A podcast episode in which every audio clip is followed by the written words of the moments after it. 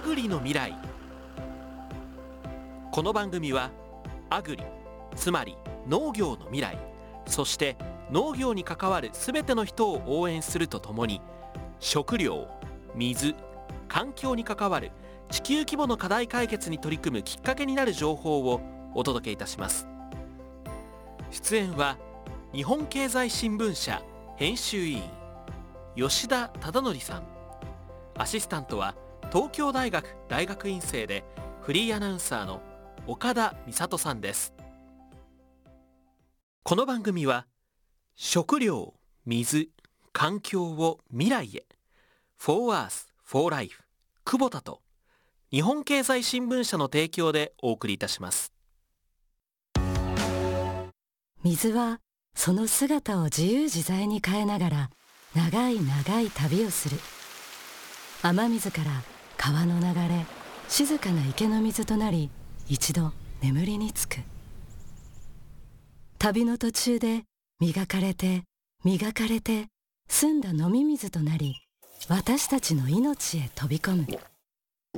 長い旅をして水はようやく命を守る水になる。久保田は限りある水資源を循環させて安心安全な水環境を実現していきます「フォーアースフォーライフ久保田アグリの未来。未来を耕す人。皆さんこんにちは。東京ではもうすっかり夏のような暑さが続いていますが皆さんはいかがお過ごしでしょうか。今月もアグリの未来始まりました。吉田さん今月もよろしくお願いいたします。はいよろしくお願いします。では早速最初のコーナー未来を耕す人から始めてまいります本日お話を伺いするのは株式会社セラク緑クラウド事業部事業部長の持田光平さんということで吉田さん株式会社セラクさんというのは IT 関連の会社さんとお聞きしました。農業とはどういった関わりがあるのでしょうか？はい、えー、セラクさんおっしゃるように IT 企業なんですけれどもその事業の多角化の一環として、はい、例えばハウスの温度や湿度とか日射量をセンサーで計測してそのデータを使ってですね作業負担を軽くしたり生産効率を高めたりする生産者さんをサポートする緑クラウドというサービスを展開しています。なるほど。いわゆる最近聞くスマート農業には欠かせない企業さんということですよね。はいその通りです。では改めてご紹介させていただきます今日は株式会社セラク緑クラウド事業部事業部長の持田光平さんにお越しいただいております。持田さん本日はよろしくお願いいたします。よろしくお願いいたします。早速質問していきたいと思います。そもそも論なんですが IT 企業のセラクさんがなぜ農業分野のサービスを始められたのでしょうか？そうですね。私どものあの代表をしております宮崎がですね実はまあ地方出身でして、え以前からまあ地方の課題を IT を使って解決していきたいなというふうな思いがありました。えー、まあ、その中ではあのかつてはえー、環境系のウェブマガジンを作ったりとか、えー、そういう活動もしてたんですけども、まあ、そういう思いがある中でいろんな新しい技術が出てきてその中にこう IoT というですね今インターネット・オブ・シングスっていうふうに言いますけども、えー、IoT 技術が出てきて、えー、この技術は農業の課題解決に使えるんじゃないかということで、えー、スタートしたのがこの緑クラウドという、えー、サービスになります。この緑クラウドというのはいつ頃から始められたサービスなんでしょうか？はい、そうですね。2014年から研究開発を始めまして、もう翌年の2015年の11月からはサービスを、えー、提供させていただいております。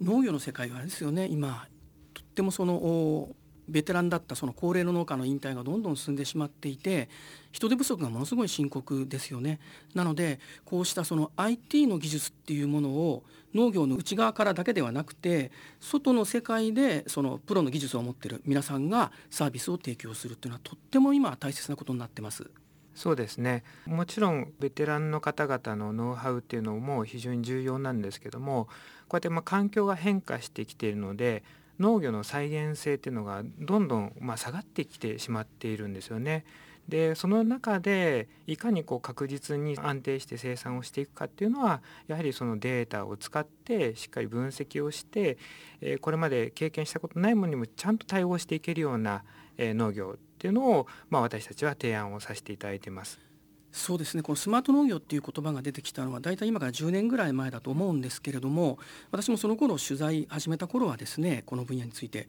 やっぱり農業っていうのは経験が重要であると。それをその時間をかけて積み上げて技術を高める。なのでデータを使うとかそういうものっていうのはなかなか通用しないんじゃないかっていうふうにかつて言われてたんですね。でも今やもう当たり前になってきてますよね。この緑クラウドっていうのはその中でも代表的なサービスなんじゃないかなと思います。あありがとうございます。あのまさにですねこのデータがあればじゃあ何でもできるかというそういうわけでもなくてですねデータを使って比較をすることがすごく重要だなというふうに最近感じてます。あの2020年からスマート農業実証プロジェクトで、えー、長崎県でアスパラガスをスマート農業を使って栽培しようという取り組みをしたんですけどもその中には新規就農者の方と、まあ、一般の農家さんと、えー、ベテランの農家さんまあ、この3名の方に使っていただいて、まあ、スマート農業どういうふうにこう経営が変わっていくのかっていうのを評価を行いました。えその結果ですね、えまず一番驚いたのは特農家の方がぐんと収穫量が増えたんですよ。ということはやっぱりあの、まあ、普段経験をしてても見えてない部分があってそれがデータによって可視化されたことによって改善につなげることができたとえ、いうことかなと思います。で一方で新規就農者の方にとってみるとどういう効果があったかと言いますともちろん新規就農者の方も収穫量上がったんですけどもベテランの方が3割ぐらい上がったのに対して新規就農者の方は10%ぐらいしか上がらなかったんですね。まあ、そこだけ見るとなんか新規就農者の方はあまりメリットがなかったかのように見えますけども実はこの期間を使ってデータを使ってえー、ベテランの方のノウハウがあの新規農者の方にこうどんどん移転されていったんですよね。えー、その結果どうなったかと言いますと新規収納して、え、5年目ぐらいの、えー、収穫量は地域の平均よりも高い収穫量を実現することができました。なので、まあ、まずはその先ほど申し上げた環境の変化に対応していくっていうのもありますしベテランのノウハウを新規就農者に伝えていくということにも使える技術だなと感じてます。私が前取材したまさにベテランの農家が若い農家とこういろいろ交流していてこのシステム上でその若い農家のハウスの中の環境がどうなるかっていうデータをお互いに見ることができるようにして「おいお前のところちょっと温度上がってるぞなんとかした方がいいんじゃないか」っていうふうにアドバイスしているようなケースもありましたね。あそうですね。あの、まあ、アスパラガスのケースでもあの土壌含水率を、まあ、測ることができるんですね。そうすると土の中の水の量を定量的に測ることができますけども新規収納されている方はどれだけ水やったらいいのかっていうのよくわからないんですね。でこれっていうのはその畑の土の性質によってもどのぐらい水をやらなきゃいけないのかっていうのは変わってくるんですけども結果として土の中に今何パーセント水が含まれてますよっていうのが数値で示されるようになったので、えー、じゃああの特農家の方はこのぐらいのあパーセントを、えー、水をやってるので自分もそのぐらいを合わせていこうということで、えー、まあ、技術をですね高めていらっしゃったというのはあるかなと思います。その緑クラウドを使ったシステムの一つで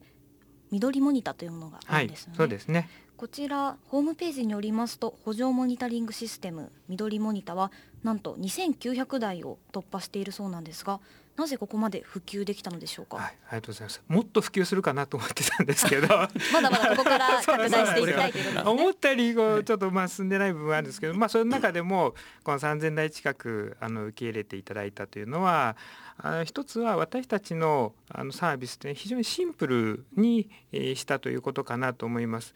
こういう環境計測して環境を制御するっていうのは園芸の世界では、まあ、よく、まあえー、施設園芸の世界ですね、えー、ハウスを使った栽培ではよく、まあ、あの行われているものでもう数十年やられてきているものなんですけどもそういうシステムを一気に導入しようとするとそもそもハウスを建てる時からそういうものを作んなきゃいけないですし、えー、非常にコストもかかるんですけども私たちは、まあ、最近出てきたこの IoT 技術を使ったり、えー、安価な汎用のコンピューターボードを使うことによって低コストで提供して、えー、だけども最初は環境の計測しかできませんよという、まあ、シンプルなものにいたしました。まあ、これが非常にまあ受けていただいたというかあの受け入れていただけたとこじゃないかなと思います。開発に際して確かあの熟練のですねベテランの農家さんからいろんな意見も聞いてますよね。そねそれを取り入れたんじゃないですか？そうですそうです。あの最初にまあ試作品をですね80台ぐらい作りましてこれを全国の農家さんに使っていただいてそこからあのこういうものが必要だとか逆にこういうものはいらないとかですね、えー、そういう情報をいただいて、えー、出来上がったのが緑クラウドであるということであのそのご意見は非常にあの参考になったなと思います。ともするとこの世界ってそのシステムの方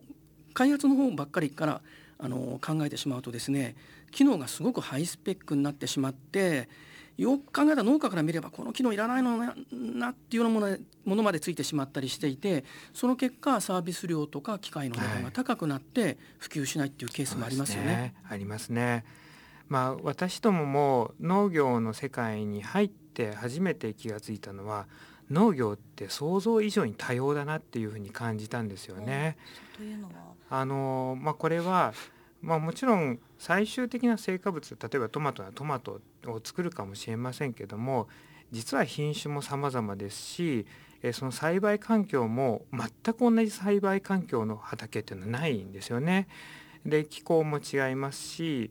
例えばあのそこの水源水の性質だったり土の状態だって違うと、まあ、こういう多様なものを全部システム化しようとすると、まあ、それは本当に複雑なあのシステムが必要になりますけれども、えまあ、そういう多様な環境下でも使っていただけるものっていうのはやっぱりシンプルなものになるんじゃないかなということで、まあ、我々の戦略がうまくはまったなと思います。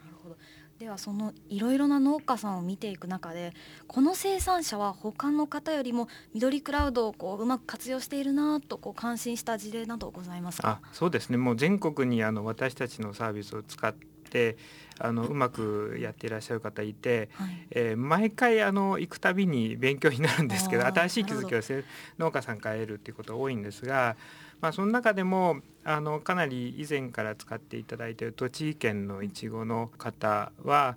緑クラウドを入れる前からも環境計測っていうのをされてたんですけども温度計を置いとおくとですね現場に行かないと温度ってわからないんですよね。はい、でそれがこう遠隔から見れるようになったんで、えー、頻繁に環境の確認ができるようになったと。でそうするとまあ現場に行かなくても分かるので現場に行く回数減ったかなと思いきや実は今まで見えなかったものが見えるようになってしまってより頻繁に畑に行くようになったんですよね。だから多分労力としてはすごくあの上がってるんですけど一方で現場にちょいちょい行くからこそ細かい環境コントロール窓の開け閉めだったりとかができるようになってですねその結果病気が出なくなったとえいうことで病気が出なくなったってことは安定した生産ができてしかも農薬使わなくていいので経費も発生しないということで非常にまあうまく活用された事例かなと思います。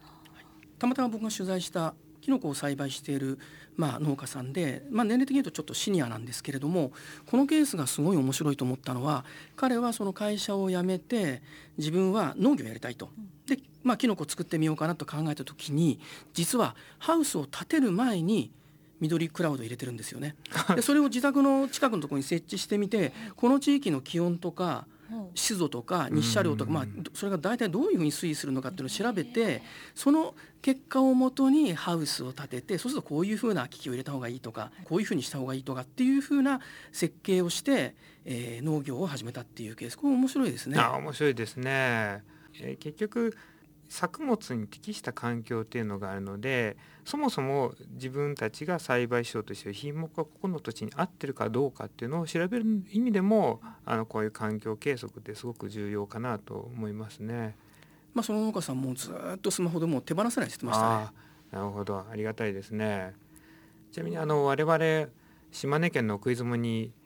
ちっちゃいハウスがあるんですけどそこでトマトを育てようと思ったんですけど全然環境がダメでして あのやっぱり適地適作というかですねね、えー、っていうのは非常にあるなと思うんですけれどもそれを裏付ける意味でもこういうデータは活用できそうだなって感じますね。すねまあ、何しろあれですよね価格がやっぱりこの過剰に高くないっていうことがやっぱ重要ですよね。はい、ね農業を始める前にそれをこの緑クラウドを入れるにしてもですねあんまり高すぎるとそもそもこうなかなか難しいですね。それを比較的低廉な価格で入れることができることによって、はい、営農の計画を立てることができるっていうふうにつながっていると思います。はい、ありが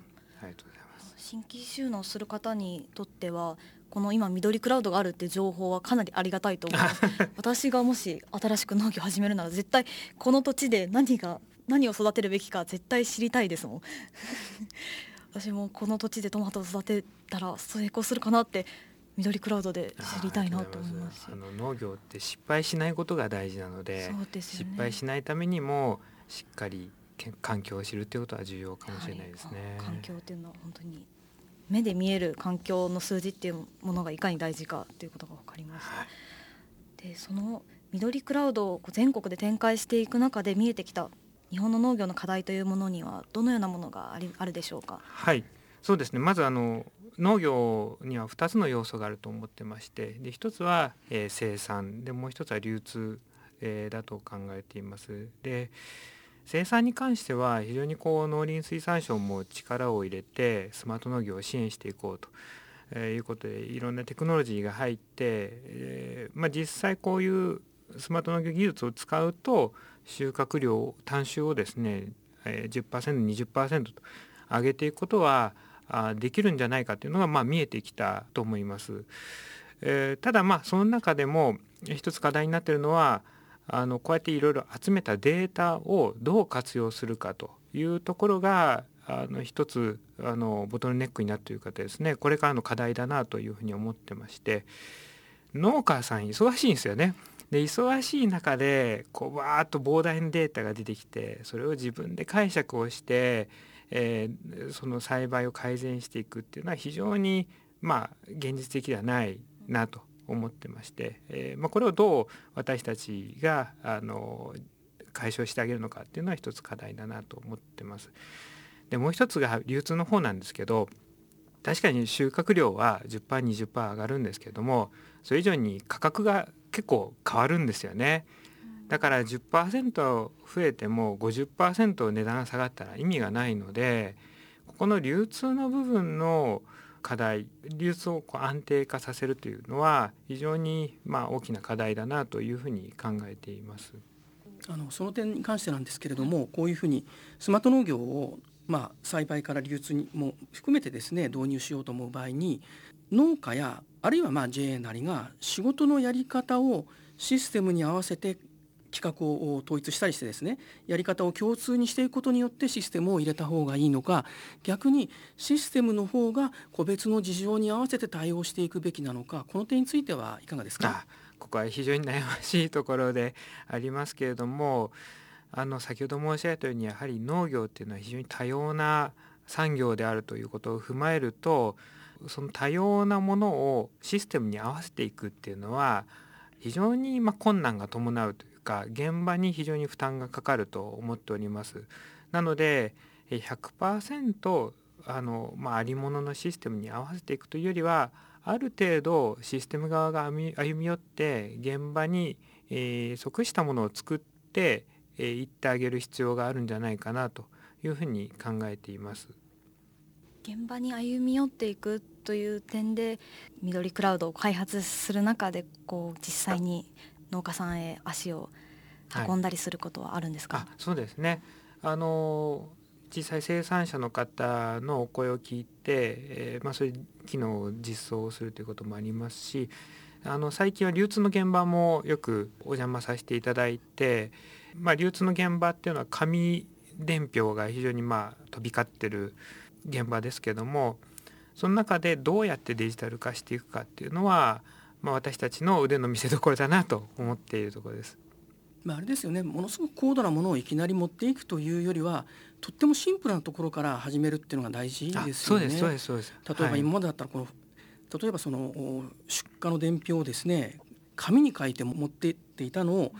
スマホを使ってパッと送れるようにあの情報を伝達することができるようになるだけで現場の負担もですね集荷する側の負担もすごく減りますよね、はい、だからスマート農業っていうのもそういうこう最初の一歩のところからまず今始めていけばいいんじゃないかと思いますね。そうですね。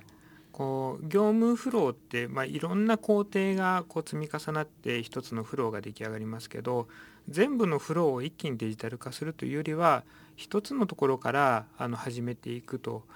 いうのが、まあ、大事なんじゃないかなと思いますね。スマート農業にとってシンプルというのがキーワードになってきそうだなってお話を聞いて思ったんですが、うん、こうシンプルに加えてどのようなサービスが生産者にとっては必要だと思いますか？そうですね、うん、難しい質問ですけどまずまあシンプルであるということはそれは使いやすさという意味で非常に重要であるんですけど先ほど申し上げたように農家さんは栽培のプロでありやっぱ栽培をにこうフルコミットしてもらわなきゃいけないですね。でそのためには余計なことはさせないというか私たちがシステム側からあの何かこう提案できるような仕組みが持っていけると非常にいいなと思いますね。シンプルかどうかっていうのはその今の農業界とか農家が置かれている状況であったり、まあ、彼らがどれだけそのシステムに対してこう詳しいかっていうものによって変わってくると思うんですよね。はい、例えば若手の農家で私が取材している人の中にはですね緑クラウドではないんですけれども彼は自分でこのぐらいのシングルボードコンピューター買ってきてそれで配線をつないで自分でセンサー買ってきて、温湿度とか日射量で上の窓を開閉したりこう水を流したりっていうのを自分でこう DIY みたいに作っちゃう農家もいるんですよね。こういうふうなまあ相手に詳しい農家が増えてくればおのずとまたそのシンプルさ加減といいますかそういうのも変わってくると思いますしそ、ね,、れは本当おっしゃる通りだと思いますね。徐々に徐々にやっぱり農家さんも IT に対しての知識っていうのは増えてきてますしもうスマホをこうこの前驚いたのは90近くの方がスマートフォン使われてたんでもう馴染んできてるなと思いますでそうするとまた一段上の機能だったりとかもう少し複雑なものであってももちろんそれを受け入れて自分のものにしていただけるんじゃないかと思いますね。そうですねだから今いる農家の皆さんがシンプルだなっていう感じるレベルと今から5年後10年後の農家の皆さんが、うん、ああシンプルだなって感じるレベルはまた違うものになってるかもしれないですね。そうですね例えば今の話としてこう農家さんに話を聞く上でこう生産の場でこう今困っていることというかスマート農業というだったりこう緑クラウドを使ったりしながらこう迎えている困難というか何に困っていたりとかそうですね。あのスマート農業のが果たせる役割っていうのは2つありまして1つが省力化でもう1つはあ単収アップなんですよね、まあ、生産性の向上というか生産技術の向上なんですけど農家さんが求めてるのどっちかといったら省力化なんですよ。やっぱりとにかく人手がいなかったりとか自分があのしんどいのでやっぱりできるだけ省力化をしたいっていうのがあるのでスマート農業ってこのまあ10年ぐらいでどっちかというと省力化の方からスタートしてきたなという感じがあるんですけどもまずはやっぱそういうところをあの解決してあげて時間を作ってあげてでその時間を今度はデータ分析に使ってもらうというふうにこうシフトしていけると非常にいいなと思ってます。ちょっと話は変わっちゃいますけれどもスマート農業に関して農家の皆さんがとても困っているのは撤退しちゃうサービスがあることですよね。そうですよね。それ困りますよね。サービスあれ本当困っちゃうんですよね。だ確かに便利だったりするんですよね、その補助をクラウドで管理したりとか、作業内容を計画とか実績っていうものを入力してこう、まあ、管理してこれは今の大規模な農場だともう必須のサービスになりつつあるんですがある日まあ、どことは言いませんけども、辞めちゃったりする企業があるんですよね。だからサービスそのものも持続してくれないことには農家もどこを何をもってこう選んだらいいのか同じようなサービスに見えてもものすごく困る点だと思うんですよね。なるほど。その使ってるスマート農業のサービスがなくなっちゃうってことですか？技術がなくなっちゃうってことですか？企業がサービスをやめちゃうってことです。じゃあ突然こう管理してたツールがなくなってしまって、はい、管理ができなくなっちゃう。そうなんです。いかがでしょうか？いや本当にこれはよろしくないなと思いますね。やっぱり農業まあ私も農学部だったのであの農業に対してすごく興味があってこのビジネスを始めてるのがあるんですけど農業って非常に時間がかかるビジネスですねでこれは始めた会には続ける責任は企業にあるんじゃないかなというふうに私どもは考えますね。うんまあ、つい最近もある農業法人取材したんですけれども、まあ、ある、まあ、有名な企業が作った農業子会社なんですよね。で、まあ、インタビューしてても強い印象に残ったのはそのトップの方がですね10年以上やってきてようやく手応えがつかめたと。栽培に関してもそして利益を出すことに関しても。これぐらい長い期間やっぱかかりますよね、はい。個人で収納した人も、この10年足らずの間にせっかく入れていたサービスが消えてしまったらとってもこう農家にとってはね困った時代になってしまうんで。そうですね。私どもも今8年目になりますけど、はいあのようやく少し光が見えてきたなということで、えーまあ、しぶとく続けてきてよかったなと最近感じてます。この先10年20年とはい、続けていくことがやっぱり大事になっはい、ていくん続ですよね。けていくことはもう大事ですね。で続けていく上でこうどんどんいろんなサービスを展開していくと思うんですけど今後どのような方向で展開されていくんでしょうか、そうですね。あのまあこれまで緑クラウドどっちかというと栽培の支援という意味合いが強くてですねあのそちらのサービスをずっとこう拡充していったんですけどもあの今年に入って、えー流通側の支援へのこうシフトというかですね流通もちょっと頑張っていこうということでサービスを今かあのどんどん広げているというところになります。えー具体的にはあのある産地の出荷量を事前に予測をするようなサービスであったりとか先ほどありましたその収出荷野菜の収出荷をデジタル化して収出荷されている方々の負担を軽減したり、えーその後の、えー作業工程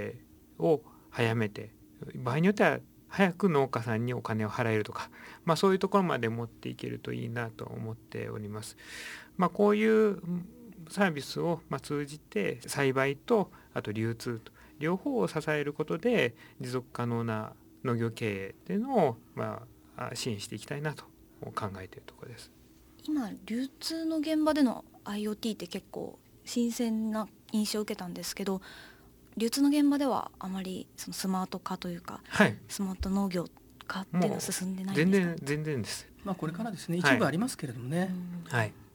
ようやく現場では最近ですね。はい。どのような受け入れられ方をしていますか、はそうですね最初はやっぱりちょっと新しいやり方に対して抵抗を持たれる方もいらっしゃったんですけども実際それ経験してみるとものすごく楽になるのでもう全部これにしてほしいと。うんで最初はし、まあ、あの我々広島でやりましたけど白ネギほうれん草からスタートしたんですけども白ネギの農家が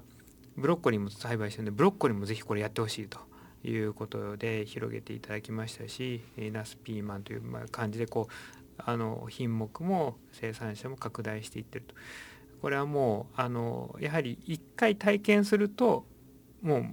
前には戻れないという意味では非常にいいものを我々作れたなというふうに思ってます。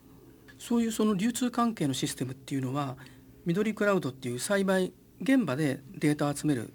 システムがありますよね、はい、この2つが結びついてより大きなこうサービスになっていくってこともあるんですか？そうですね。ぜひそういうふうに持っていきたいなと思ってまして、今までというのは栽培現場で収集したデータというのは栽培現場を改善するのに使われていたわけですけどもこれを流通に載せる術がなかったんですよね。なので消費者あるいは実需者の方にそうした情報をお伝えする方法がなかったんですけども流通がデジタル化すればもうあとはそれと生産現場を紐付けるだけですからあようやくこの情報が流通過程にも利用できるようになっていくまあいければなと思っています。でそしてそのデータがより価値を生み出して、えー生産されたものがより高く売れてより価値を生んで、えーまあ、提供されると、えーそういうあの流通が実現できると非常にいいなと思ってます。そういうその仕組みを作っていく上で農協の役割っていうのはいかがですかね？そうですねあの、まあ、農協に関していろんなことをおっしゃる方いますけれども 私たちが現場を見てるとやはりあの全ての農家が大規模化することは不可能ですし自分たちで販売先を見つけてくるっていうのはまああのとて無理な話だと思います。そういう意味では農協がいるから荷物を集めてより有利に販売することができるという意味ではあ非常にまあ大きな役割を今も担っていらっしゃいますしこの役割はまあこれからもあの必要な役割なんじゃないかなと思っています。そうですね。特にその農協のその課題の、まあ、最も大きな課題の一つは農産物を販売その経済事業がかなり多くの農協で赤字だったりしますよね、はい、だからここのところの収益性を高めるっていうこと自体は農協にとってだけじゃなくてむしろ農家にとっても大きなこう、ね、あの必要としている事項だと思いますのでそのためにもシステムが貢献できるといいですよね。あそうですね私ども今これからチャレンジしていくのが流通のデータがデジタル化するということは、えー、より正確な情報が早く相手先に伝わるということなんですよね。で、えー、まあ我々が調査した結果ではあの早く相手先に伝えることで少し高く売れるということができそうな雰囲気がありましてこれはですね市場がこう JA から明日の荷物このぐらいですっていうのは、まあ、前日ファックス届くんですよね。でそれに対して値付けをまあ、こう紐付け需要側とこう、えー、マッチングしていくんですけどどうも早く来た方から高い順にこう当てていくというような傾向があるみたいでして、まあ、それで JA の職員に聞くと早く出せば早く出すほど高く売れるんだっていうふうに言うんですよね。だからそういう意味ではこういうデジタル化の恩恵っていうのは大いにあるんじゃないかと思います。今度取材させてください。ぜひぜひはい。いやあの従来のスマート農業のイメージを一新させるような新しい視点でのお話をたくさん聞くことができたんじゃないでしょうか。まさにあれですよね。一定の以上のですね時間をこう皆さんも頑張ってきたのでさらに次の展開が今見えてきたっていうところですね。そうですね。ということで本日は株式会社セラク緑クラウド事業部事業部長の持田光平さんにお話を伺いました。持田さん本日ありがとうございました。ありがとうございました。ありがとうございましたではここで先日募集しました吉田さんの書籍のプレゼント企画にご応募いただいた時に、えー、皆様からいただきました感想を少しご紹介したいと思います。まず一人目滋賀県男性50代の方帰ってきたクレバスさん。仕事で農業に関連する業務に従事しているので関心を持って聞いています。私は植物工場や代替肉に大きな関心を持っています。アグリの未来像を私自身が勝手に想像妄想していますとのことです。はい。これもあれですね。いずれ取り上げてみたいテーマですね。植物工場を経営している方、ね、私知り合いが何人かいらっしゃいますので、うんうん。機会を見て、えー、お招きしたいと思います。ありがとうございます。まさに未来な感じで楽しみです。続いて大阪府女性40代の細太郎さんです。旦那が花の農家をしていることもありそのつながりから興味を持ち始め番組を聞かせていただいています。いつも有意義なお話をありがとうございます。これからも楽しみにしています。とのことです。ありがとうございます。はいありがとうございます。もっともっと取材をして、えー、内容も充実させていきたいですね。吉田さんいつもありがとうございます、えー、続いて埼玉県の男性20代の方からです、えー、この方は生物多様性と脳の両面での取り組みについて話を聞いてみたいということなんですが吉田さんこのようなお話は何かありますか？そうですね。多分このテーマって世代によってこう違うのかもしれませんけれども最近その農業を始めている若い農家の方にはあの安全安心これは昔からのテーマですけどもプラスこの環境問題とか生物多様性というものにとってもその興味を持ってですね農業の世界に入ってきてる人がいますので、まあ、そういった方たちに登場してもらうというのもいいかもしれないですね。そうですねこちら書いてくださった方も20代ということでやはり興味があるんです、ね、若いですね。そうですね。ぜひそのような方にも聞いてくださっているということでその方たちにも聞いてもらえるように頑張っていきたいと思います。そうですね。はい。ということで今回は3名の方のコメントを紹介しましたが他にもたくさんコメントいただきました。ありがとうございました。ありがとうございました。みさとの気になるアグリ。さて毎回違った内容でお送りする次のコーナーは私岡田美里が月替わりでいろんな角度から農業をお伝えするコーナー美里の気になるアグリです。今回は久しぶりに学生さんにお話を聞きたいと思います。なんと今回は私と同じ東京大学農学部を卒業されて今は大学院生の川瀬さんと北林さんにお越しいただきました。よろしくお願いします。よろしくお願いします。よろしくお願いします。川瀬さんは私と同級生で今修士2年生ですよね。はいそうです。で北林さんは一つ後輩の修士1年生ということで。はい。お二人は今何という研究室にいらっしゃるんですか？あと食料資源経済学研究室というところに所属してます簡単に言うとどういった研究の内容になるんでしょうか？主に経済学を使って農業とか食料とか環境に関する問題を解決していこうっていうすごい広いのを扱ってる研究室です。なるほど。私もその研究室に 学部生の時は所属していたんですけどお二人は大学の学部生の時からそこを選んでそのまま大学院生になったと思うんですけどなぜその大学でそこを選ばれたのかまずそのきっかけについて伺いたいなと思うんですけどまず北林さんはい。理由についてはい、教えていただけますか？えっと、まず農学部を選んだ理由は、まあ、すごい浅はかではあるんですけど食べることにが昔からずっと好きで、まあなのでそのなんか食料とか、まあ、農業とかに関する研究をしたいなと思って農学部に入りました、まあ、その中でも農業資源経済学専攻ってところに入ってるんですけど、まあ、そこに入った理由としては、まあ、2つあって1つ目は、まあ、経済学がすごい面白いなと思ったことですね、高校までって経済学ってあんまり専門的にやらないと思うんですけどまあ大学入ってから経済学学んだ時に数式で人の行動とか企業の行動とかを説明できるっていうのがすごい面白いなと思ったので、まあ、その経済学を使って食料とか農業に関する問題を解決したいなと思って農業資源経済学専攻に入りました。でも2つ目の理由としては12年でやったなんかそういう理系的な実験がすごい自分は苦手だなと思って、なんでそういう実験じゃなくて経済学使ってフィールドワーク行ってっていうのをやりたいなと思ったので、今の学部とか院に入りました。そうですね。理系に進むと経済学を使って勉強するところって意外と少なくてはい、そうなると農業経済って意外と経済も使えるしで理系の農学部にも触れられるし意外といいとこなんですよね。そうですね。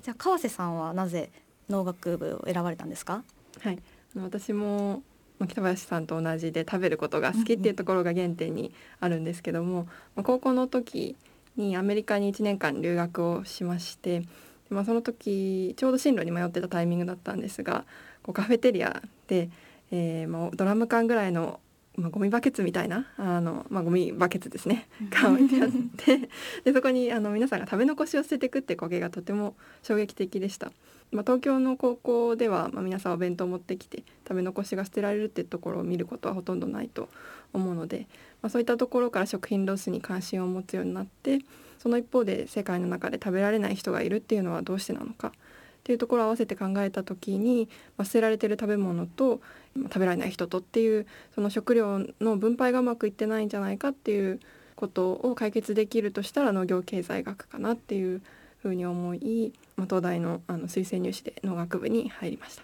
東京大学って一般入試で入学すると最初の学部の12年生は学部を特に決めずに勉強して3年生になる前にこう決めるんですけどはい推薦入試となると入学試験を受ける前にもう学部を決めるんですよね。あ、その通りです。はい。もう高校生の時にもう農学部だってこう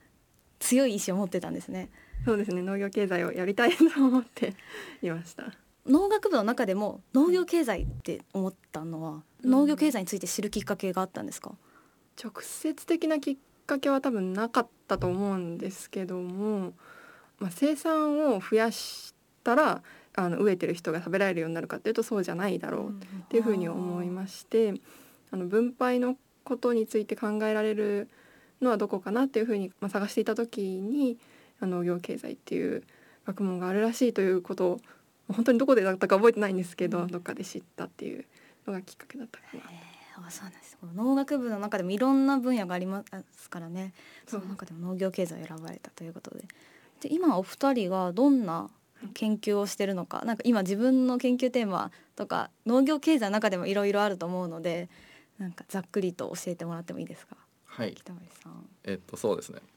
今決めてる最中でもあるんですけど、まあ、なんとなく広いところの大枠で言うと卸売市場の流通をまあ最適化するためには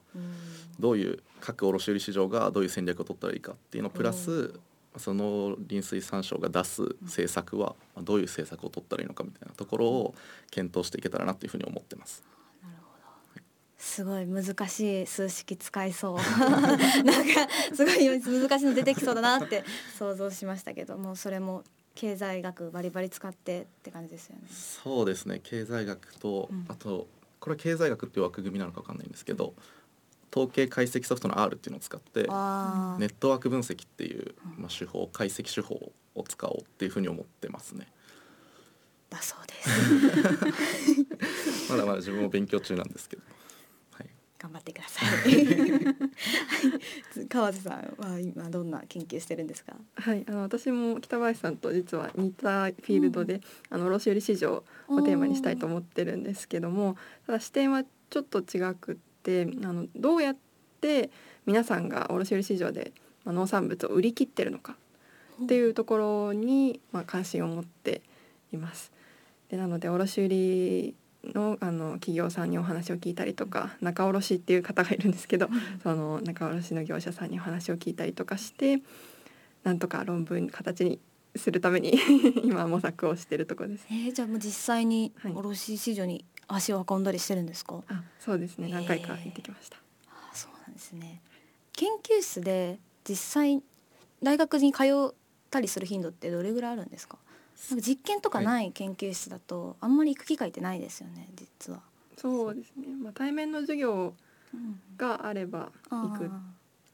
ていう研究室であのなんかいわゆる理系の研究生みたいにゴリゴリ研究するっていうのがないから、うん行かなきゃいけないのは正直ないですよねあんまり。うん、まあなんか研究室によってその先生が対面好きだったらあの対面しかなかったりするんであーなるほどなるほどそうすると言ってますがそうじゃない場合は行かなくてはいけない頻度は低いあと思います。でも結構行ってますか？いや行ってないです。じゃあ統計とかも自分のパソコンできる分はもう自分でもう家でできちゃうそうですね家でできます。逆に川瀬さんはもう卸市場にあ足を運ぶ方が多い。あそうまあかもしれない。今はそんなでもないんですけども、うん。夏にたくさんお話聞きたいなと思あってるのでそうなんですね。これから2ヶ月はおお足しげく通いたいと思ってます。そうですよね。そうやって本当に同じ研究室の中でも全然違った研究手法がでも大丈夫ということなんですよね。そうですね。うん。すごい広い研究全ですね。然。なんか真逆ですよね。うん。本当に。そうですね。確かもに。量的と質的の本当、はい。まあ、反対にあるなっていう感じで面白いなと思いました。そのお二人今研究してて農業のこういう問題になんかぶち当たるなとかこういうも悩みとかなんかこういうのあるなとかありますか？そうですいね。きなりで難しいかもしれないんですけど。なんか秋自分はその卸売市場各卸売市場がうん。どうやったらいいのかの戦略を決めたりとか、まあ、どういう政策出したらいいのかとかっていうのを決めようってなんとなく思ってるんですけど、ただじゃあ効率的な流通をしたいって言い始めた時にじゃあそもそも効率的って何とかうん最適って何なのとかっていうのをいちいち自分で全部定義づけしなきゃいけない。その上あでー。研究ってしていかなきゃいけないのでなんかそこがこれまでの学部のただの勉強と研究では全然違うなと思っててそうその最初の定義づけみたいなところをしっかりやる部分がだいぶ大変だなって思ってます。しかもそれって立場によって全然違いますよね。本当にそうですね。うんここは卸売市場の業者にとってのことだしとか、うんでもここは政策にとっての話だしとかもちゃんと自分で分けて定義して論文執筆ってなるのでなるほど。すごいそこが難しいなと思ってます。そこの整理をしなきゃいけない、なるほど。川瀬さんは何かありますか？そうですね。私はその卸売市場という現場に行くことがまあ多いんですけどもやっぱり現場の方が知ってらっしゃることと私が知ってることの知識の乖離というか、認識の違いみたいなところがすごくあるなというふうに感じていて、まあ、研究室でこうこういうことが起こってるんじゃないかと仮説を立てて持ってっても現場ではそうじゃないというかなんていうんですかね見見せかけはそうあの私が考えた通りだとしてもその裏にあるあの仕組みが違ったりとかっていうことが、まあ、多く やっぱりあのフィールドワークをすることの大切さうんうんっていうところをあの実感してる最中っていう感じですね本。当に足運んで現場の声聞かないとわからないことって本当にあるんですね。そうですね、まあうん特に卸売市場っていうところはその統計とか数字に出てこない部分っていうのがやっぱり結構あるのかなとは思っていてどういうふうに売り切ってらっしゃるのかっていう工夫をなんとか現場も見つつお聞きしたいなと思っているところです。本当に我々学生はついこう家とか学校にうん閉じこもってしまうので、こう現場に実際に足を運ばなくちゃいけないということですよね。じゃあお二人最後になるんですけど、こう将来これから大学院を卒業されてどんな道に進もうかと考えているのか、まずは北林さんはい教えてください。まだまだ決まってないっていうのが正直なところなんですけど、ただなんとなく思ってるのはやっぱりその食料とか農業の問題に関する、えっと、職業に就きたいと思ってて、そのアプローチの方法が一企業に対するまあコンサルタントみたいな形なのか、それとも食料会社に入って一つの商品とかをうまく売っていくってことなのか、それとも、えっと、国に入って、まあ、例えば農林水産省とかに入ってもっとマクロな視点で見ていくのかっていうのを、まあ、どうしようかなっていうのを今考えてるところですね。なるほど。まあでもいずれにしろこう勉強したことを生かして食に携わる何かできたらなという感じですよね。そうですねカズさんどんな感じの仕事をしたいかで、はい、あの私は4月から 就職されるはいということで、はいします。あの公の機関で農業とか食に関わるお仕事に就くことになっております。なんか具体的に、はい。なんかこういう面で仕事したいとか影響を与えたいなとか、そうですね。あのこういう仕事したいなとか。はいあのまあ日本の中でこう農家さんにお話を聞いたりとかする機会もあるんですけども、やっぱり、えー志を持ってというか美味しい野菜を作ってそして日本を盛り立てていこうって思ってらっしゃる農家さんが多いなっていうふうに感じていてそういった農家さんたちが作ったものっていうのを日本だけじゃなくて世界に届けたりですとか、まああるいはそうですね農家さんとその他の人たちをつないだりですとかあの食と農業っていう分野で日本を元気にするっていうあのもうちょっと抽象的ですけど、でそれによってこうみんなが幸せになったらいいなと思っているので、まあ、精一杯頑張れればなと考えてます。はい、明るい日本の農業を作っていってください。はい、最後に改めて自己紹介の方お願いします。はいえー東京大学大学院農学生命科学研究科の農業資源経済学専攻というところに所属しております川瀬と申します。同じく東京大学大学院の農学生命科学研究科の農業資源経済学専攻修士1年の北林です。こちらのお二人にお越しいただきお話を聞きました。お二人とも貴重なお時間ありがとうございました。これからも研究頑張ってください。それでは美里の気になるアグリまた次回もお楽しみに久保田ストーリー。このコーナーは農業の未来を応援し共に取り組んでゆく株式会社久保田の思い。また久保田で働く人や久保田が作り出すものに焦点を当ててそれらにまつわるストーリーをご紹介していきます。このコーナーはラジオ日経と株式会社久保田の共同企画制作でお送りします。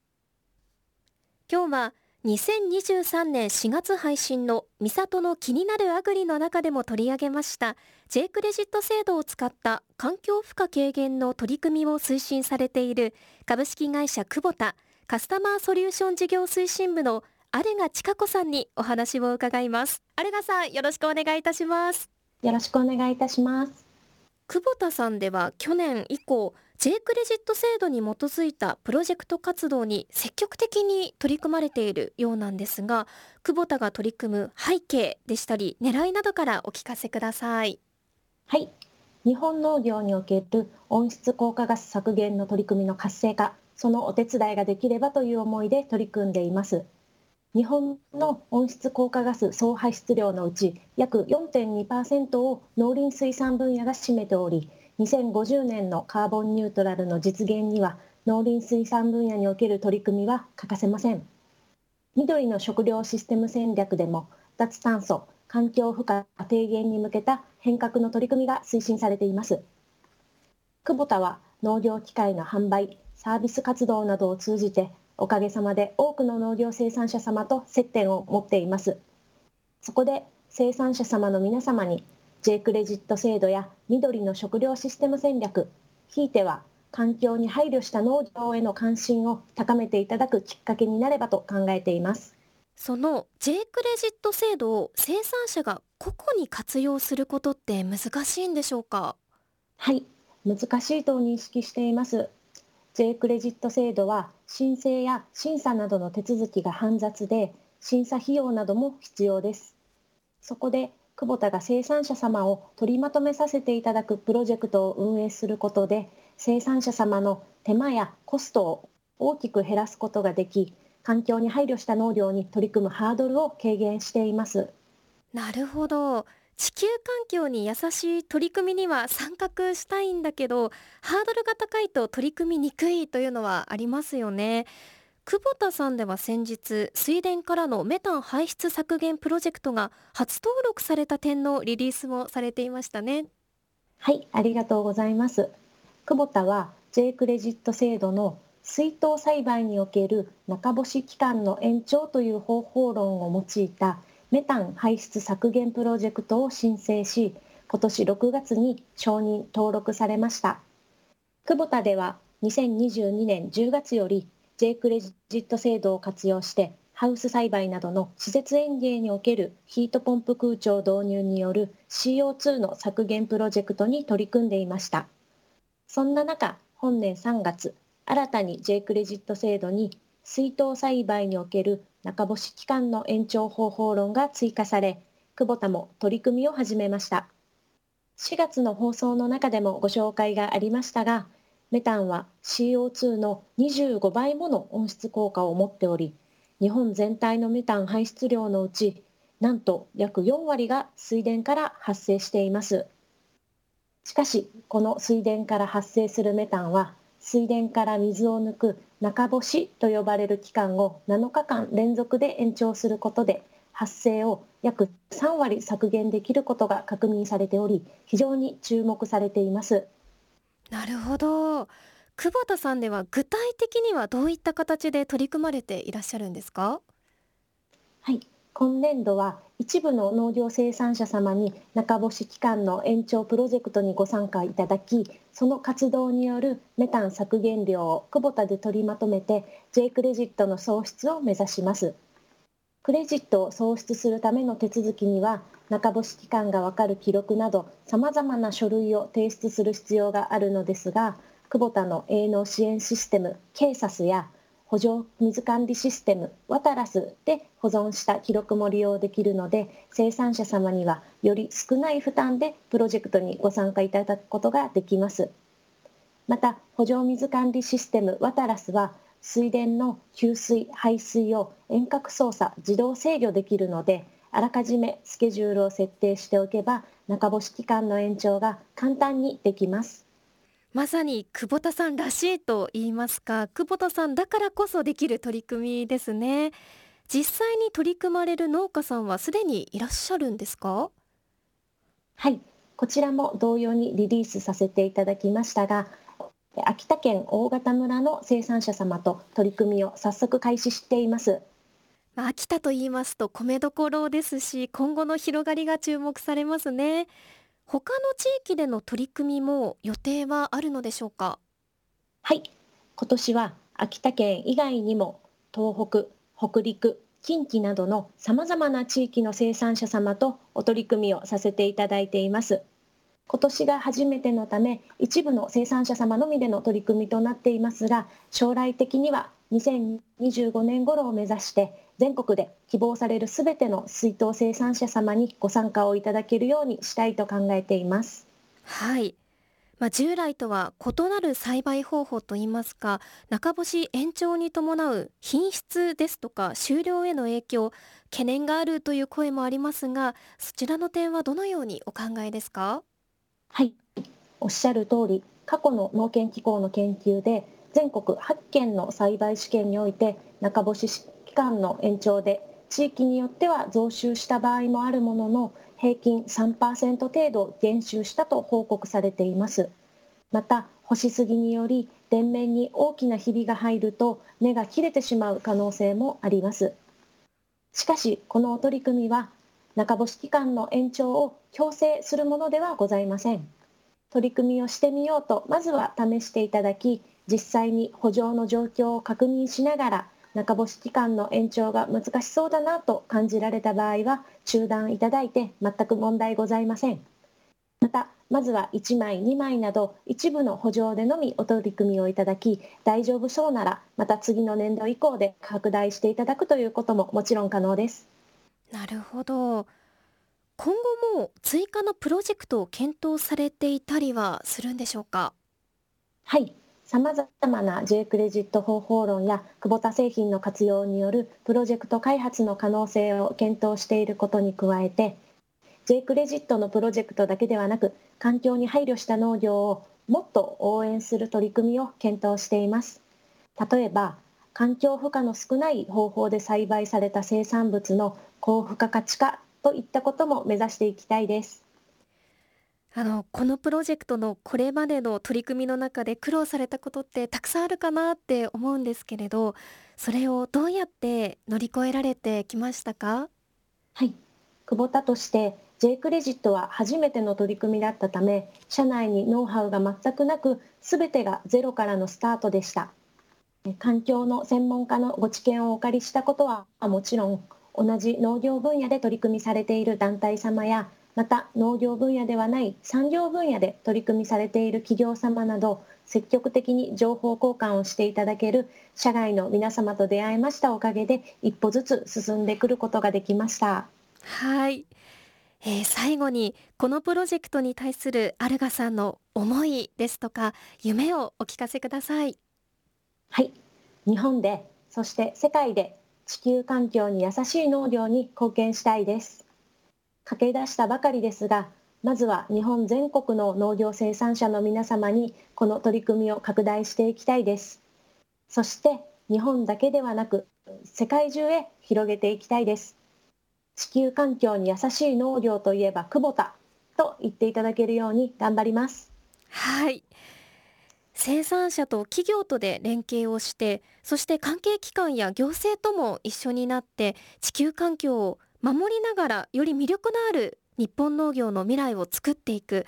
まさにフォーアウスフォーライフな取り組みだなと感じました。これからの広がり今から楽しみですね。久保田ストーリー。今日は株式会社久保田カスタマーソリューション事業推進部アルガ千佳子さんにお話を伺ってまいりました。アルガさんありがとうございました。ありがとうございました。アグリの未来。この番組は毎月最終金曜日朝8時1分よりラジオ日経第2放送でその次の週の火曜夜7時からは第1放送でもお聞きいただけます。ラジコでも全国どこにいてもお聞きいただけます。ポッドキャストでもラジコでもアグリの未来をお楽しみください。また番組ノートでは番組のスペシャルコンテンツもお楽しみいただけます。ノートアグリの未来プラスで検索してくださいアグリの未来この番組は食料水環境を未来へフォーワースフォーライフ久保田と日本経済新聞社の提供でお送りいたしました。